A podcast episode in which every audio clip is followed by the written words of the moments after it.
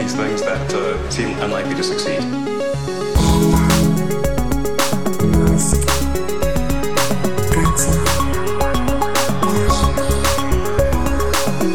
Hola a todos, aquí estamos en otro episodio de Elon que me temo que va a tratar mucho en torno a Elon y no en torno a sus empresas. Tenemos otro Sálvame de Musk entre manos, el tercer episodio ya. La verdad es que sí. Hostia, qué bueno. Y además, de nuevo, temas eh, delicados, ¿no? Porque ahora resulta, resulta, Perdón, me río no por lo que vas a contar, sino porque es que ya tenemos que saber de todo, macho. bueno, en este caso yo creo que mejor no opinar porque seguro que nos metemos en un fregado. Bueno, la cuestión es que la hija, una de las hijas de Elon Musk, la mayor, em, se identifica, su identidad de género es el de una mujer, el de una chica, entonces solicitó a la Corte Superior del Condado de Los Ángeles Sí. que le concedieran el cambio de nombre y de género con un nuevo certificado de nacimiento que se lo han concedido. Además, fue un trámite rapidísimo. Creo que eh, TMZ tenía la exclusiva un miércoles y el viernes salió que se lo habían concedido. Joder. Eh, tiene 18 años. ¿vale? Eh, Elon tiene con Jenna. eh, mm, con. eh, ¿Cómo se llama? Justin Musk o Justin Wilson. Tiene em, cinco hijos, dos gemelos, los mayores, y trillizos, ¿vale? Tuvieron eh, una niña que murió por muerte súbita, Sí. que era la mayor, entonces quedaron los gemelos como mayores. Vale, pues eh, la chica que se ha cambiado el nombre a Vivian Jenna Wilson, con el apellido de la madre, ahora explico esto, Sí. em, es una de las gemelas, de los gemelos, entonces es de eh, los mayores. Ahora, lo interesante de la solicitud Sí. es que eh, argumentaba que es un cambio por su identidad de género, pero también por el hecho, y esto estoy leyendo textualmente, de que ya no vivo ni quiero estar relacionada con mi padre biológico de ninguna forma. Toma. Decía, de ninguna forma, manera, o no sé Sí. qué, repetía como tres palabras en inglés, ¿no? Ujú. In any shape, in any no sé cuánto. Sí. Eh, esto no lo sabíamos. No. No sabíamos o que... Eh, no- habíamos leído, no sé si lo llegamos a comentar en el podcast, habíamos leído sobre la, la transexualidad de, de una de las hijas de, de Elon. Eh, porque creo que lo llegamos a comparar con un caso de una de, los, de las hijas de, mm, de Angelina Jolie y Brad Pitt. ¿Crees? en el ¿Recuerdas algo de eso? podcast no me No, suena en el podcast no, pero la, la comparativa, ¿no? Además, estando en Los Ángeles era una de las comparativas en plan, de- como de las nuevas generaciones, etcétera. Pero vamos, eh, es sorprendente, ¿no? Es, es, o sea, ha salido casi de la nada, tío. Lo de no quiero tener ningún tipo de relación con mi padre, tío. O sea, wow. ningún tipo de relación, ni que se me relacione, ni saber nada de él. Bueno, cuestión. Aquí yo quiero pasar a analizar algunos tweets de Elon recientes y no tan recientes. Ya hemos dejado claro, sería una de las hijas mayores de Elon. Sí. Tiene siete porque ha tenido dos con Grimes. Sí. Una, niña era secreta, esto lo contamos en, en un episodio. Tiene Sí. a X, a EA12 y a. Exa Dark eh, Sideral, que es la hija secreta que descubrimos por, por un reportaje de Variety. Y luego, bueno, tuvo entre medio otra mujer que, con la que no tuvo hijos, que fue es. Talula Riley, que de hecho se casaron dos veces, y entonces su segunda y su tercera mujer aparece en Google cuando buscas mujer de los más, que aparece dos veces Talula Riley, pero con ella no tuvo, no, No tuvo hijos. hijos. Y de hecho yo creo que es de las ex mujeres con la que mejor se lleva, porque eh, Talula acaba de sacar un libro y en la dedicatoria pone eh, a Elon, ¿no? El ex esposo perfecto. Sí. Bueno, pues nada, por eso se ha divorciado dos veces de él. Era tan bueno como ex esposo que lo Entonces, quiso volver a tener. vamos a pasar a reacciones en Twitter, porque bueno, el tema es escabroso, tampoco hay que... eh, O sea, tú lo que vas a hacer ahora es analizar la hemeroteca de Claro. los tweets de Elon en busca de pistas de este drama intrafamiliar, ¿no? Claro, porque Perfecto, lo, importante es que pensábamos que tenía una relación perfecta con sus hijos porque se los lleva a los lanzamientos, porque las fotos que hay pues son, eh, pues eso, en, en, en Starbase, en, en-. Florida, con eh, los niños Sí. aparentemente pasándolo so- genial y ahora de repente eh, esta dice que no quiere tener nada que ver con él. Bueno, puede, puede que los tweets medio transfobos de Elon de los últimos meses hayan jugado algún papel, ¿no? Pero voy a empezar por un tweet Mm, reacción de Justin Musk o Justin Wilson, sí, la madre de la mayoría de los hijos de Elon, sí. eh, que transcribió una conversación que tuvo pues con esta hija, con la que acaba de cambiar de nombre. Em, pues Vivian, que es como se llama ahora, le dice, Sí. tuvo una infancia muy rara. No puedo creer que haya salido tan normal como parece que soy. Y entonces Justin en esta conversación le contesta, estoy muy orgullosa de ti. Y Vivian contesta, estoy orgullosa de mí misma. Entonces, como que le da el espaldarazo públicamente en Twitter em, y defiende esta solicitud y esta Sí. corte de relaciones con Elon. Tweet de Elon en el Día del Padre, muy reciente en Estados Unidos. Quiero mucho a todos mis hijos. Esto antes de que saliera la Pero ¿qué, palabra, ¿qué palabra utilizó para hijos? Eh, kids. Kids, o sea que kids es genérica, ¿no? No es como dijo all my sons. Sí. ok, all, my kids, vale, sí, perfecto.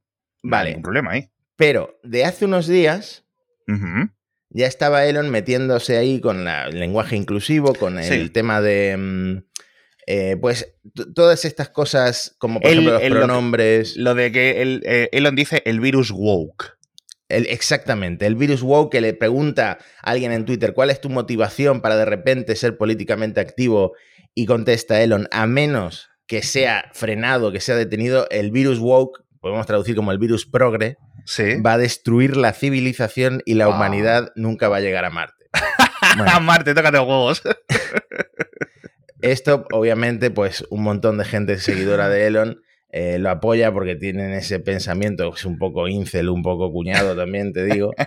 Eh, pero no es el único tuit de Elon relacionado un poco con esto, porque puso el otro día, Sí. se nos dice al mismo tiempo que las diferencias de género no existen y que los géneros son tan profundamente diferentes que hace falta eh, cirugía irreversible, ¿no?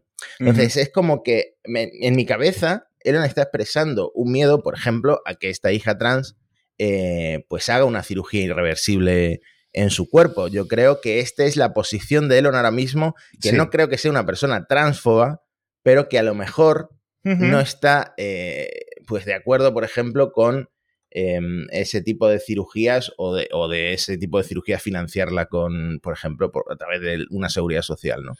Sí, o lo caso de los menores de edad o no sé qué. A ver, yo no lo sé, no lo sé. Pero sí es cierto que llevamos de repente dos años en los que Elon, ¿por qué estás tuiteando sobre este tipo de cosas? Sí, de hecho, Y- lo- lo llegamos a relacionar con que eh, Con Chelsea. Grimes estuviera saliendo, supuestamente, que nunca se confirmó, con Chelsea Manning. Y se- eh, otro tuit que han sacado mucho la, la prensa, lo sacó el propio TMZ en su eh, exclusiva, es un tuit de 2017 en el que Elon dice, apoyo absolutamente al colectivo trans, pero esto de los pronombres es una pesadilla estética. No es Sí. la primera vez que se queja Elon del tema de los pronombres. Ya sabemos que sobre. No, en, en España no, no se lleva mucho, pero en Estados Unidos la gente firma sus emails con eh, yo me identifico como un hombre, pues soy he, him. ¿No? Sí. Pues esa cosa que lo habréis visto mucho. Pues a Elon esto le parece, le parece una pesadilla estética. Entonces, todo este tipo de tweets a lo mejor han tenido que ver con que se degrade la imagen de su padre eh, Claro. por parte de Vivian. A ver, es cierto que ha, tenido algo- un montón de que ver, porque de repente, ¿te acuerdas un tuit de hace unos años, de hace tres años más o menos, en los que pu- puso Elon? eh, los pronombres eh, dan asco, ¿no? Pronouns suck. Y le contesta a Grimes en Twitter, por favor, llámame. sí. que hubo todo ese drama en plan, eh, imagínate que esto es lo que está tuiteando eh, el marido de... No, el marido, no, el padre de tu hijo eh, durante los días de acción de gracias o algo así. Y contestó la madre de Grimes, no, perdón, y la madre de Grimes dio like a ese tuit de un Sí. periodista, tío. O sea, es que fue, tuvo que ser tenso, ¿no? Y bueno, pues Grimes eh, ahí sigue ese amor, ¿no? Esa relación, como ellos dicen, pero bueno, cada uno yo creo que está por su cuenta. Elon tiene que ser una persona difícil en las distancias cortas, pero vamos, pero vamos, o sea, eso lo sabe todo el mundo. Eh, yo tampoco no sé si podemos calificarlo de transfo, porque tampoco he puesto nada en plan. es que llega un momento que tampoco puedes asumir, ¿no? Pero, pero sí es cierto que seguramente muchas conversaciones de estas familiares en tal, pues un- una hija adolescente le has dicho, oye, mira, me identifico como tal, por favor, cuando me digas, oye, ya he subido la niña a hacer los deberes, pues no le digas el niño ha subido a hacer los deberes, ¿no? Claro.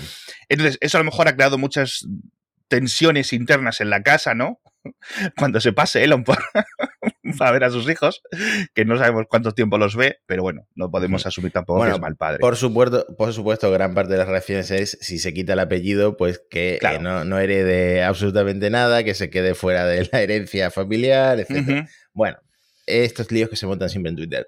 Pero esto engancha muy bien eh, con otro tema relacionado con Tesla, y es que, por ejemplo, el 1 de junio Elon tuitea, Tesla vuelve a obtener un 100 sobre 100 por séptimo año consecutivo en eh, materia de igualdad LGBTQ+, eh, que es pues, un índice que publica Human Rights Campaign Foundation, que lo publica anualmente, en el que Tesla pues, lleva siete años con la puntuación perfecta porque tiene pues, eh, bien integrado en, la plantilla pues, a gente de todo tipo, de, todas partes del espectro.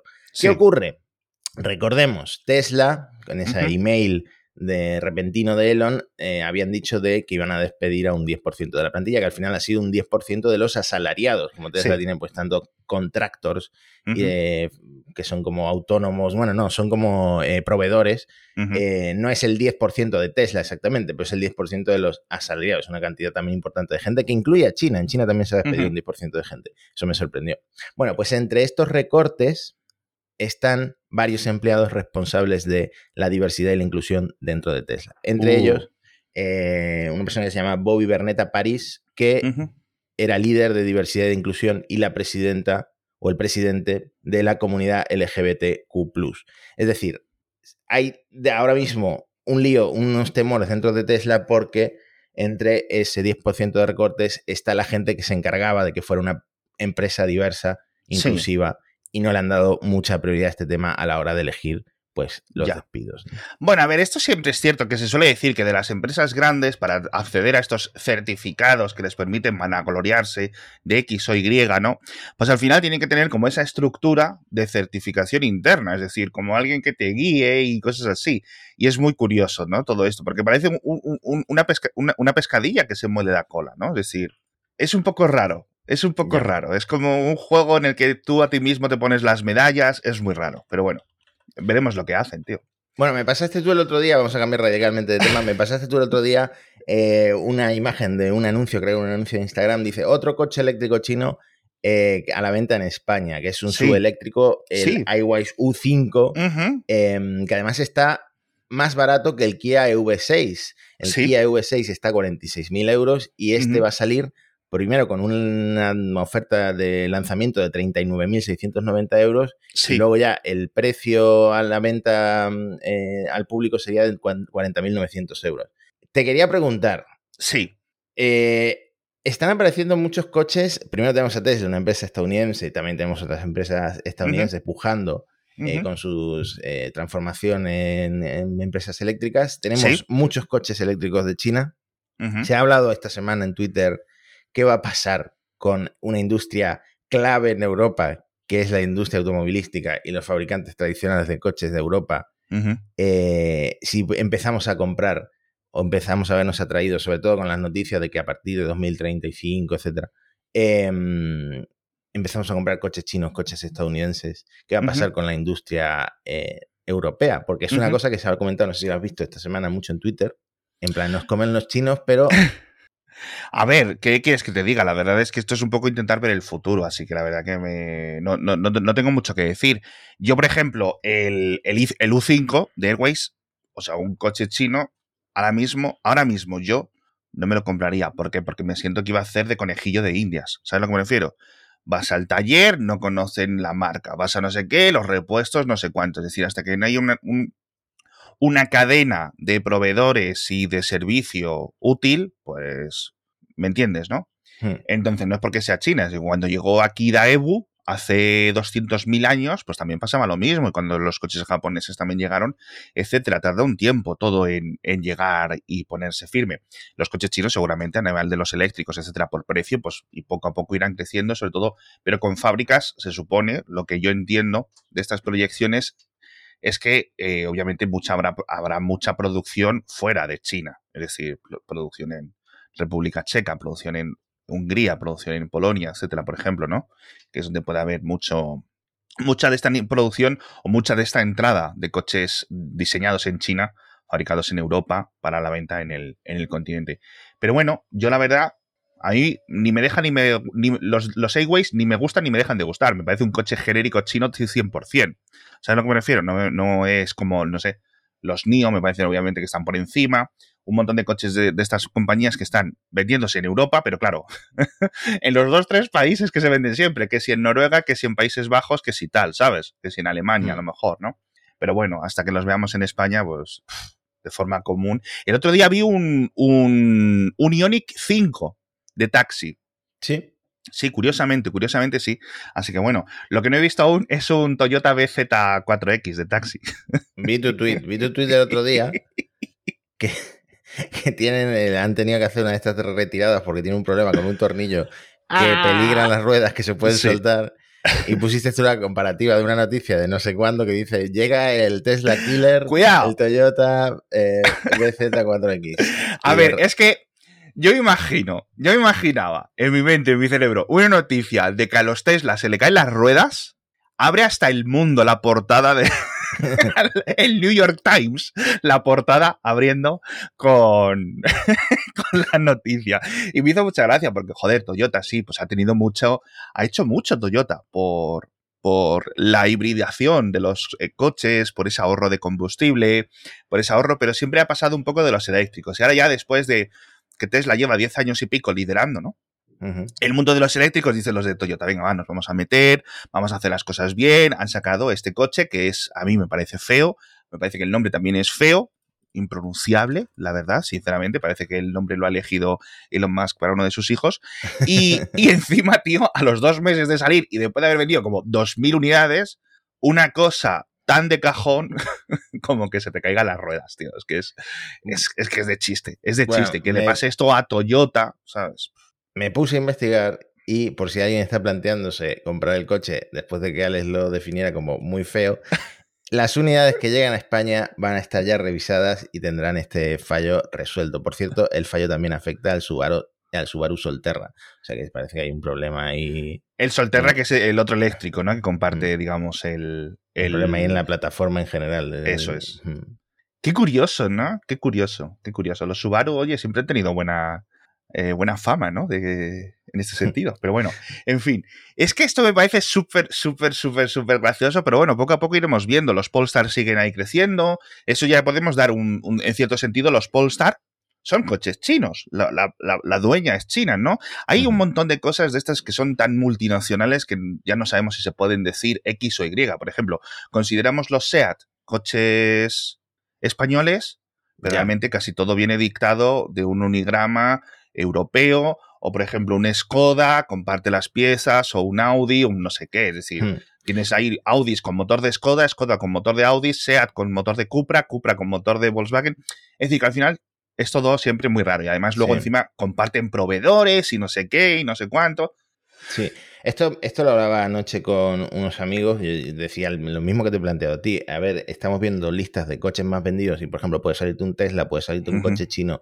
em, ¿Qué está pasando? Y, y me decían, bueno, pero ten en cuenta que eh, los fabricantes ahora hacen como plataformas Claro. y esa misma plataforma la estás viendo en un montón de modelos, entonces en estos rankings no te está saliendo eh, pues que comparten la misma eh, plataforma un montón de modelos, entonces la lista cambiaría mucho si tuvieras en cuenta eh, quién ha fabricado todo lo que hay por debajo. Sí, pero al final es cierto que se mide desde un punto de vista comercial, obviamente, tiene que medirse así. Eh, por cierto, para acabar con este tema, ¿viste el reporte de Bloomberg de la proyección para 2024 de que Volkswagen, o el grupo Volkswagen realmente, perdón, pasaría a ser líder de ventas a nivel mundial, ¿no? De coches eléctricos Sí. por encima de Tesla, que Tesla pues está, está liderando de una forma bastante clara. Y le preguntaron a Elon, lo leíste, ¿no? Que le preguntaron. Sí. Y le dice que él veía más a los rivales chinos. En principio, yo creo que BID, por ejemplo, pues son los que más papeletas tienen. Volkswagen está creciendo muchísimo, ¿no? Pero bueno, hombre, aún le faltan muchos colacaos que tomar a los ID3, a los ID4, etcétera. Ahora los Tesla vuelven a subir de precio, que lo ha vuelto a anunciar Elon, que van a subir un 6% en Estados Unidos. Es decir, ¿te acuerdas cuando empezamos a grabar este podcast, no? 35 mil dólares el coche eléctrico barato, no sé qué. Cuatro años después, el coche cuesta como el doble. Bueno, este Es increíble. Al final tenía Elon razón, ¿no? Los, los Tesla se revalorizan con el tiempo, pero no por, no por el motivo que él decía. Bueno, antes de terminar de hablar de coches, eh, vi la noticia el otro día de que Tesla ya usa baterías libres de níquel en la mitad de sus vehículos, porque han pasado a usar baterías LFP, que son las de fosfato de hierro, que no tienen níquel, tampoco cobalto, eh, pero en los modelos de rango medio, ¿no? Entonces mantienen es. la autonomía eh, y bueno, son un poco, pues, digamos, más verdes, podríamos llamarlo. ¿no? Sí, son más baratas, es una Mm. producción que Elon siempre la comentó como, ostras, tú no... Pero es una... es como una composición muy, muy, muy antigua, en cierto Mm. sentido antigua, pero que poco a poco se ha ido mejorando. Y un montón de fabricantes han dicho, oye, ¿por qué no utilizar esto? Hemos mejorado mucho tal y se pensaba que era una composición que se tenía que haber dejado atrás, pero se ha visto que puede tener una segunda vida y que están funcionando bastante bien, ¿no? Muchos Model 3 que se han vendido en España fabricados en China vienen con este LFP y yo recuerdo en los foros de Tesla discusiones, ya sabes que cada uno aquí se hacen grupos de todos, si tienes un Model 3 fabricado en China, los fabricados en Estados Unidos se rían de ti. Y ahora los que están fabricados en China se ríen de los que tienen un Model 3 en Europa fabricado en Estados Unidos, ¿no? Porque están mal hechos y no sé qué, cuánto. Cada uno usa las bufandas que quiere y, y es increíble cómo, cómo de tribales somos en España, pero bueno, bueno, en España no, en el mundo. Te cuento el patrocinador de esta semana, Matías, porque creo que te va a gustar. Tú que, amigo a Matías. Bueno, pr- primero, felicidades, Matías, que fue tu cumpleaños ayer. Sí, cierto. Ayer Mucho- 24 de junio. Muchas De hecho, felicidades. nos habían pedido que abriéramos el episodio con el cumpleaños feliz. Pero Luego, no- a lo mejor, a lo mejor otro podcast. A lo mejor otro podcast. Pero el patrocinador de esta semana no es ni más ni menos que una gente que me hace mucha ilusión, que son el Assembler Institute of Technology. Podéis encontrarlo en assemblerinstitute.com, que es un nuevo entorno que busca, oye, pues romper las reglas de la educación tradicional. Ofrecen dos máster y están en Barcelona en sus aulas. Son máster de 6-7 meses, son intensos, son un montón de horas, etc. los podéis cursar allí en Barcelona, ¿vale? O los podéis cursar de forma remota. ¿Vale? Y lo único que pagáis, lo único que pagáis, a pesar de que son 6-7 meses, es la matrícula. Entonces, entráis y les decís, oye, he escuchado esto en Mixio, he escuchado esto en Elon, he escuchado esto en Cupertino, quiero apuntarme al máster de desarrollo de software o al máster de data science. Y como saben que más desde Mixio, te van a hacer 200 euros de, 250 euros de descuento en la matrícula. Con lo cual ya perfecto. ¿Cómo pagas el curso? Una vez que ya hayas acabado el máster, vas a encontrar trabajo. Dicen que sus alumnos tardan unos 50 días de media en encontrar trabajo. Esto es cero y coma, o sea, nada. En este, en este sector seguramente lo encuentres incluso antes. Unos sueldos bastante altos, 27.000 euros de- brutos de media, con lo cual está muy bien. La edad, un trabajo fijo, junior y aceptan casi eh, personas de todos los niveles, ¿vale? Con lo cual, eso está muy bien. Y una vez que tengas ese trabajo, ya empiezas a pagar con una parte de tu salario el curso, con lo cual está muy bien porque no necesitas tener ahorrado un montón para reinventarte en tu carrera, ¿no? Y además que estos son unos cursos y unos máster que a mí me parecen estupendos porque son en entorno real, es decir, que empiezas a trabajar con proyectos reales, no empiezas con sí, bueno, vamos a aprender qué es el seno y el coseno porque luego no sé qué y las matrices no sé qué, no, directamente al grano te tiran a la piscina y, y sales, yo creo que es como se, se tiene que aprender, ¿no? De un entorno muy real, muy profesional. Así que sabes, assemblyinstitute.com, ¿vale? Echadle un vistazo y cuando les llaméis para la matrícula les decís que vais de mi parte o de parte de Mixio y os hacen esos 200 euros, 250 euros de descuento. Eh, ¿Qué más cosas me tienes que contar? ¿Tenemos que ir al espacio? ¿Dónde tenemos que ir ahora? Tenemos que ir a SpaceX, pero no para hablar del espacio precisamente, porque terminamos de grabar el episodio anterior y, y se pasó otra de estas bombas repentinas, inesperadas. ¡Bomba informativa! Eh, otro lío que tiene que ver de nuevo con la figura de Elon y con sus tweets. Es que eh, Twitter es la perdición de Elon. Es la perdición de Elon. O sea, es que es, es increíble, es increíble la, la, la... Tú imagínate, un señor que sin Twitter, o sea, Elon Musk sin Twitter sale en las portadas de las revistas de vez en cuando, se le ven algunos eventos, jiji jaja, ha tenido un hijo con una cantante, es decir, tiene toda la, toda la, toda la vida de el mejor, el mejor, el más rico, el más chulo, no sé qué, tal. Una empresa con muchísimos cientos de miles de empleados, otra empresa con muchísimos más. Si no tuviera Twitter, madre mía, la fama que tendría este señor. Es increíble, tío. De, de, hecho, esto lo había apuntado para hablarlo algo después, pero encaja hablarlo ahora. Estuve viendo el otro día el episodio de Elon Musk en Los Simpsons, que es de 2015. Hostia. Eh, sale Elon Musk, que bueno, él baja de una nave Crew Dragon y se encuentra con Los Simpsons y dice Lisa, el, el, mayor inventor de, nuestros de nuestra era o algo así, ¿no? Le hacen la pelota de una manera, él sí. eh, puso su voz, participó en el episodio, sí. y bueno, en todo el episodio pues sí que es, la parte Asperger de, Elon sí que sale representada, pero en general la hace la pelota como uno de los grandes y brillantes mentes eh, pues de nuestros tiempos, ¿no? Y de repente la pasas al presente y ves como la imagen de Elon se está degradando pues por sus tweets, especialmente desde que ha empezado a ser, como decía este comentarista de Elon, eh, políticamente activo, cómo se está degradando de repente la, la, imagen de Elon, sobre todo en la prensa, porque Elon sigue teniendo muchos fans entre sus seguidores de Twitter, pero... Sí, pero no tanto, no tanto, no tanto, porque incluso dentro de los dueños de los Tesla, antes había una, una, asociación más cercana, oh Elon, que guay es, es que esto Elon, es que siempre piensa en todo, y ahora es en plan, bueno, tengo un Tesla a pesar de Elon. a pesar de Elon, o sea, eso sí que ha cambiado. En Star Trek Discovery, en la primera temporada, yo recuerdo que estaban así comentando cosas y de repente, oh, como los grandes no sé qué del pasado, Einstein, Newton, Musk. Y yo, Estamos hablando de 2016 o así, claro, más o menos. Y SpaceX hasta ahora era vista y es vista como su empresa más funcional, sí. Pues, podríamos decir más, más seria, en la que todo funciona mejor, a la perfección, etc. Sí. ¿Qué ha ocurrido? Alguien ha escrito una carta abierta a los ejecutivos de SpaceX, una, serie de empleados que han firmado en total unos 400 empleados de SpaceX. Esta carta dice que el comportamiento de Elon, estoy leyendo textualmente, en la esfera pública, le hace en Twitter, es una fuente frecuente de distracción y de vergüenza para nosotros, particularmente en estas últimas semanas. Lo que te digo, ¿no? Esos tweets eh, pues políticamente activo.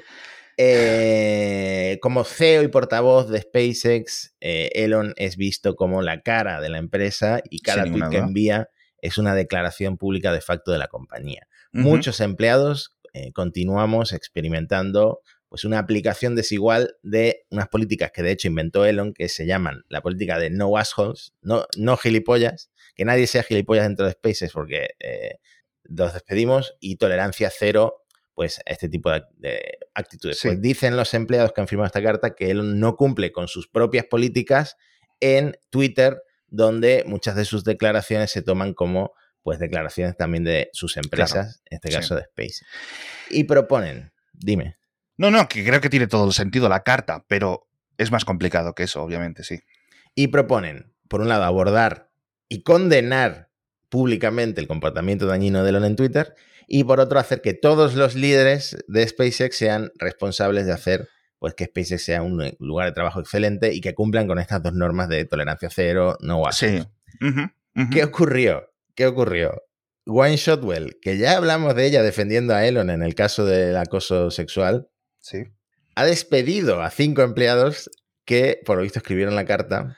Sí, a los instigadores, ¿no? A los que prendieron la mecha y ha enviado una carta a todos los empleados diciendo, justificando que es que hicieron estos eh, eh, revoltosos que eh, otros empleados de la compañía se sintieran incómodos, intimidados, acosados o enfadados y que los han, pues, los han despedido por eso, por presionar a otros empleados para firmar algo que no reflejaba realmente sus puntos de vista. Entonces terminaba el email diciendo SpaceX tiene mucho trabajo que hacer, este tipo de activismo exagerado no eh, nos viene bien para nada. Bueno, de hecho era antes de que hicieran tres lanzamientos seguidos y un montón de eh, cosas que están haciendo con la Starship. Entonces, eh, básicamente así justifica los despidos que creo que pueden llegar a ser improcedentes. No sé si va a haber alguna, alguna demanda o no, la cuestión es que fulminantemente desaparecieron y esto, por supuesto, llegó a la prensa como, eh, ¿no era Elon Musk el adalid de la eh, libertad de expresión que había comprado Twitter para defender la libertad de expresión, no sé qué, no sé cuánto, y de repente despiden a los cinco empleados que escribieron una carta firmada por 400 sí. Eh, por decir cosas que a lo mejor desagradaron eh, a Elon, pues. Eh, es la verdad, eh, es la. ¿Cómo se dice? La verdad, la verdad muda, ¿no? La, lo que es eso.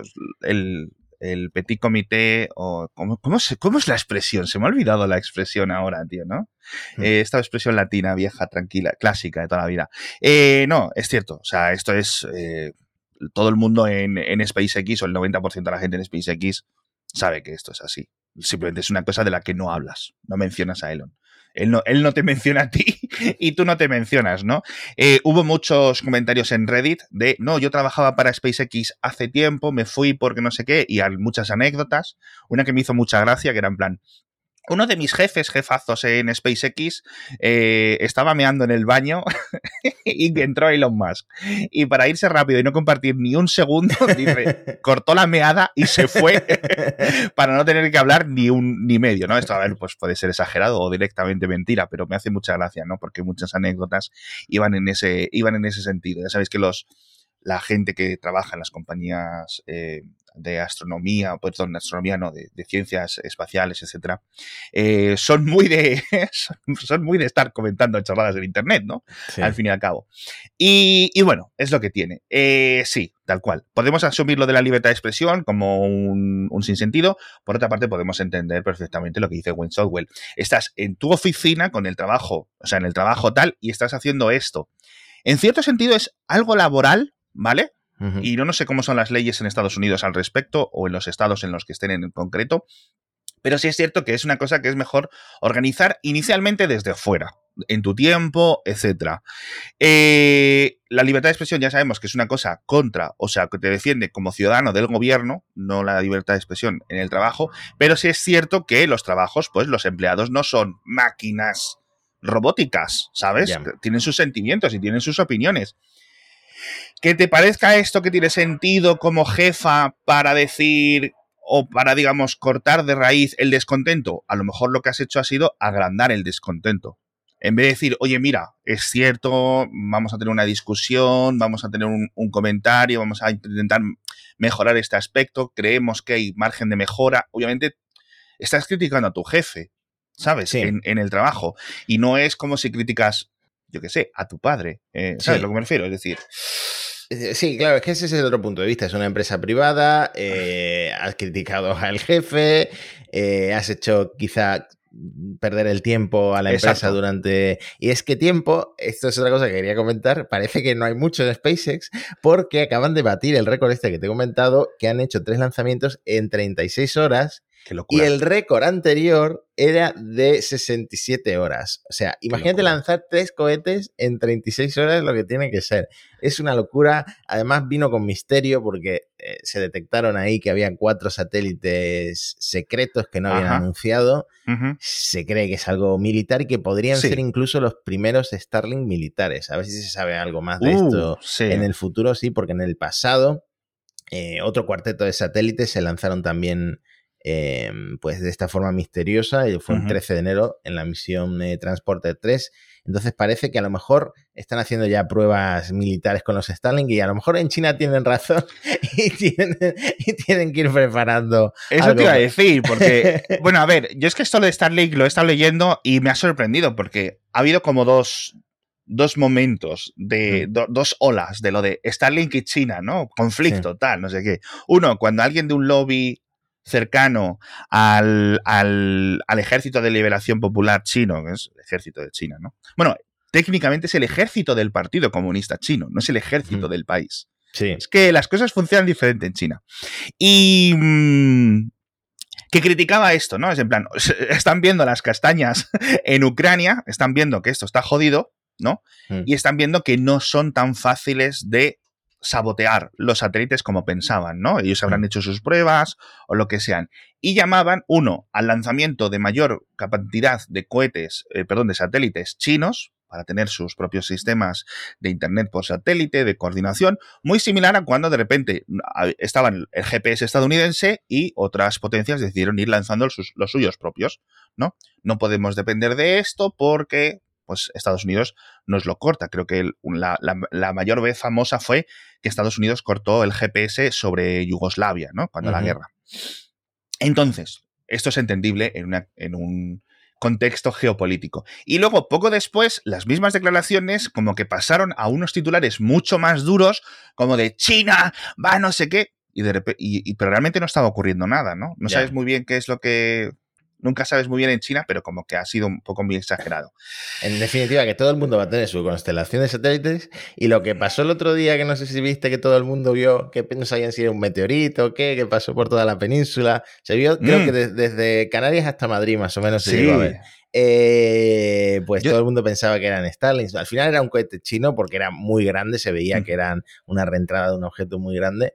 Em, pero esto va a ser mucho más común, estos, entre comillas, meteoritos que vemos de repente, estos destellos en el suelo, en el cielo, porque si al final todo el mundo va a tener su constelación de satélites, eh, porque es estratégicamente, geopolíticamente importante, O comercialmente, para sacar dinerito. ¿sabes? los que salen perdiendo, los astrónomos que hacen observaciones del cielo nocturno, salimos ganando los que queremos ver fuegos artificiales en el cielo, pero el tema de la basura espacial yo creo que ya es una cosa incontrolable. Algo- hay que hay que hacer algo, nivel, reunirse todos los líderes y decidir cosas porque esto va a ser un cachondeo increíble. Salir con la escopeta y apuntar para arriba, si es que no hay otra. No, yo siempre me los pierdo esto, macho. Yo siempre todos estos, todas estas historias me los pierdo. Y mira que este leí con, al- eh, con, con tiempo, ¿no? Sí. Eh, bueno, como dijeron en el sur de la península, ya ni me molesté, pero bueno.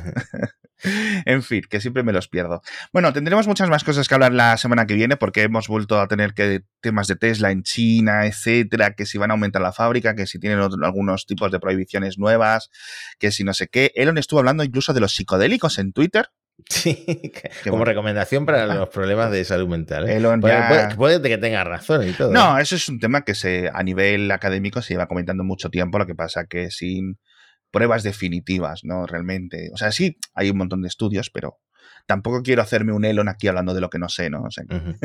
en fin, nos despedimos por esta semana. Muchas felicidades por tu cumpleaños, Matías. Muchas, Muchas gracias, gracias. A assemblyinstitute.com por patrocinarnos, decirles que vais de nuestra parte, de verdad que merece la pena estos máster. Y poco más, nos vemos la semana que viene con más noticias sobre este hombre y esperemos que ya pues, haya un poco más de amor en su en, en su primer matrimonio y se intente poco a poco reconciliar con los hijos, que al final es importante. Hasta pronto. Hasta la próxima.